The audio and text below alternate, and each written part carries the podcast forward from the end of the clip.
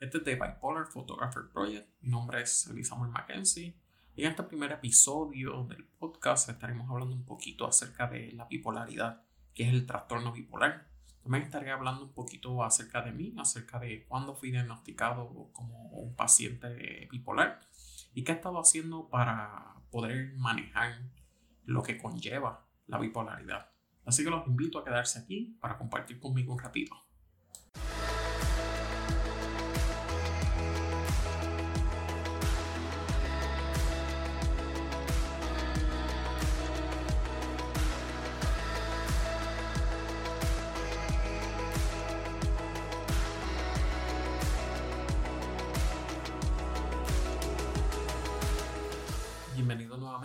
Demos comienzo al tema de hoy.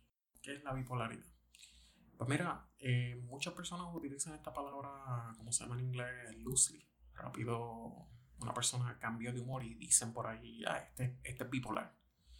Pero la bipolaridad es más allá de eso, no es, no es simplemente un cambio de humor de que hoy me levanté del lado izquierdo de la cama. La bipolaridad es un trastorno mental que hace que la persona nunca esté en un estado neutro. La persona está en dos extremos siempre está en el estado manía o está en el estado depresivo. En el estado manía, la persona se puede sentir con excesiva confianza o excesiva fuerza. Eh, no es una energía normal, no es una energía de que hoy me levante con energía. No, tú te sientes con mucha energía, tú, tú, tienes muchas ideas en la cabeza, está lo que se llama los raging thoughts, eh, esta bola de pensamiento que ahora tú quieres hacer todo, todo todo lo que se te ocurre, todo proyecto que se te ocurre.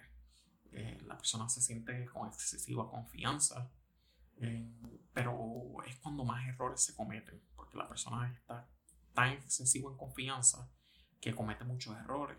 Eh, ahí entran lo que se llaman los risky behaviors o los, los comportamientos riesgosos. La persona puede llegar a caer en lo que se llaman las compras compulsivas o, los, o los gastos excesivos personalmente yo puedo hablar de esto, es algo que me ha tocado en lo personal. He sabido gastar grandes sumas de dinero en cuestión de horas, en cuestión de días, semanas, y he amasado grandes deudas. Por esto mismo, porque uno no está consciente del gasto que uno está haciendo. Es algo compulsivo, algo que uno necesita hacer. Eh, también está lo que se llama eh, inversiones riesgosas eh, a mí en lo personal no me ha sucedido, pero sé de personas que han caído en el consumo y abuso de, la, de sustancias controladas. Esto se debe porque quieren mantener ese estado de ánimo o ese estado de manía, ese estado high, eh, desean mantenerlo y caen en esta utilización de, de, drogas. Ahora, lo peor de la manía no es, eh, no, aparte de los síntomas, obviamente, no es el hecho de que, de que pues, te sientes con energía, como dije, pues, pues, cualquiera se puede sentir con energía de momento, pero las energías son tantas que terminas agotándote, entonces caes en lo que se llama la depresión, la depresión mayor.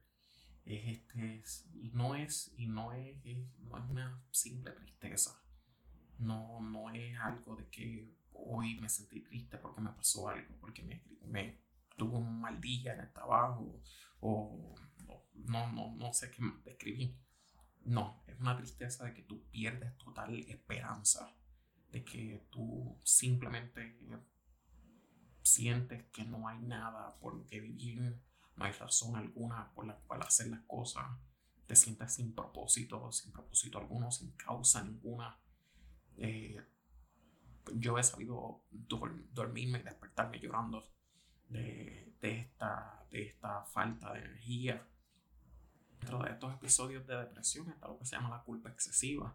Una hora empieza a culparse eh, de, de manera exagerada por situaciones, ya sea una palabra que uno haya dicho, un texto que uno haya enviado.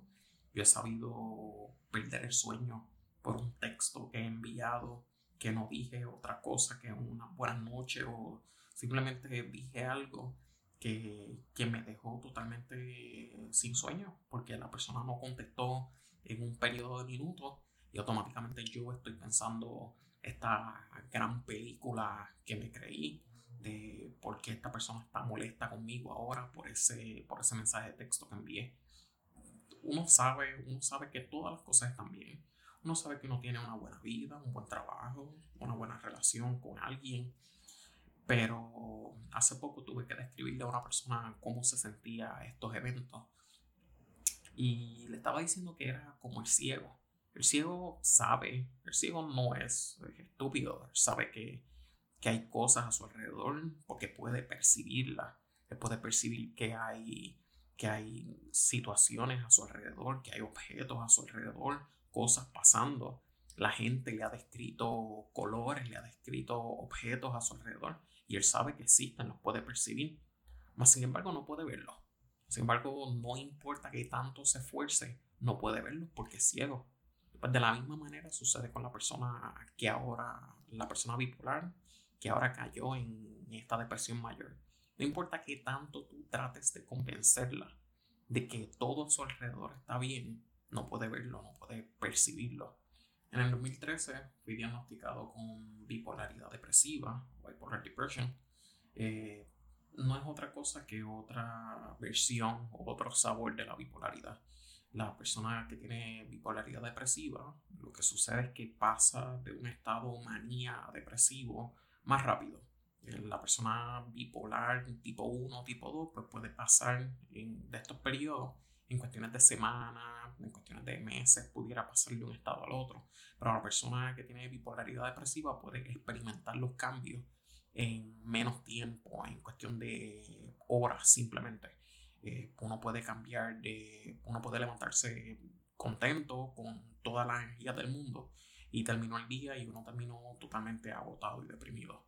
Este mes de diciembre fue sumamente difícil para mí y para mi esposa porque pues pasé por un cambio de medicamentos que eh, me llevó a un episodio de depresión mayor que fue sumamente fuerte. Aún todavía me estoy recuperando un poco del mismo, pero ya, ya pasó la parte más mala.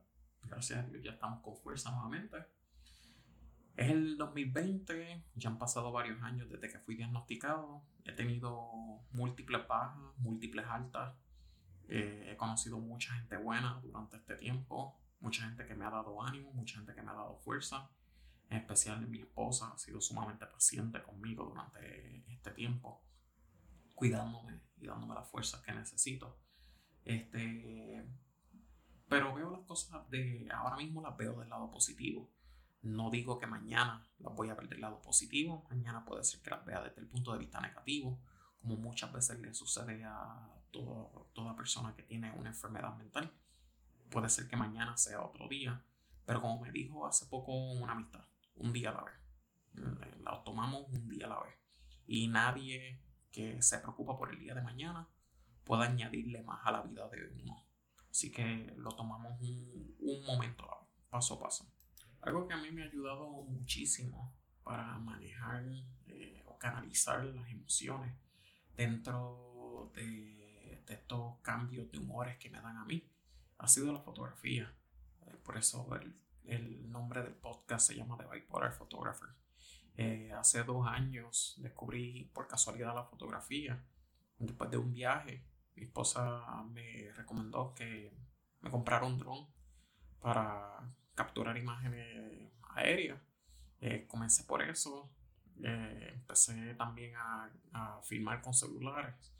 Y luego, cuando estaba grabando con celulares, eh, encontré a este youtuber, Eddie, Eddie Meléndez, EMT Films, que debe estar por ahí escuchándome ahora mismo. él me, siguiéndolo a él, me animó mucho a, perseguir esta, esta nueva visión que tenía o a canalizar estas nuevas energías que tenía. En el 2018, julio de 2018, compré mi primera cámara, una Sony A6000. Compré en ese momento, no tenía ni idea de cómo usarla. Este, pero nada, nos aventuramos, preparamos un viaje para fotografía, un viaje a Island.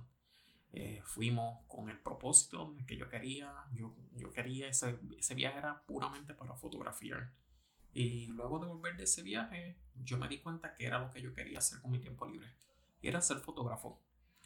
Efectivamente empecé a invertir, claro, en un, episodio de manía, empecé a invertir descontroladamente en equipos fotográficos, que ahora tengo más de los que realmente uso. Pero como quiera, eh, los he utilizado de manera buena. He trabajado con modelos puertorriqueñas, con diseñadores puertorriqueñas. He tenido la oportunidad de participar de eventos también. Eh, cada video que hago, cada foto que hago es una emoción que transmito. Eh, muchos fotógrafos deciden escoger una paleta de colores para su cartera de ese portfolio que crean online, ese portfolio que tienen en las redes sociales, pero yo realmente no he logrado eh, apegarme a una paleta de colores, porque es que realmente cada foto que tiro, cada color que, que le doy a una foto, cada video que hago y cada color que le doy al video, la música que escojo, es una emoción que me inspiró en ese momento. Así que cada foto que van a ver mía, cada, cada color que vieron, edición que vieron en esa foto, era una emoción lo que estaba experimentando en ese momento.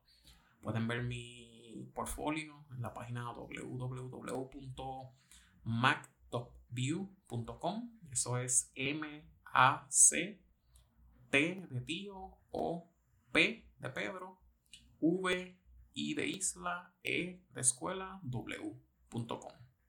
MacTopView. Y en Instagram me pueden conseguir de la misma manera. mac.top.view. Así que ahí pueden ver mis fotos, mis videos, lo que he realizado. Finalmente, este, me quiero ir dejándolos con un quote que vi recientemente en una película que vi con mi esposa. Este quote es de una escritora que se llama Ranier Marie Rilke. El quote dice, Let everything happen to you, beauty and terror. Just keep going, no feeling is final. En español significa, deja que todo te pase, la belleza y el terror, sigue hacia adelante, ninguna emoción es final. Ahora no quiero irme sin antes darle las gracias por haber permanecido estos minutos, acompañarme y escuchar lo que tenía que decir. Este va a ser el primero de una serie de podcasts. Voy a estar hablando de muchas cosas, voy a estar hablando de mental health, voy a estar hablando de fotografía, voy a tener invitados, voy a tener gente que ha pasado dificultades y cómo las ha superado. Pero más que nada quiero mostrarles que todo se puede superar con calma. Que todo tiene su lado bueno, todo tiene su lado bonito. No todo es negro y oscuro. Hay mucha belleza, solamente hay que buscarla. Que tengan buenas noches a todos y gracias por sintonizar.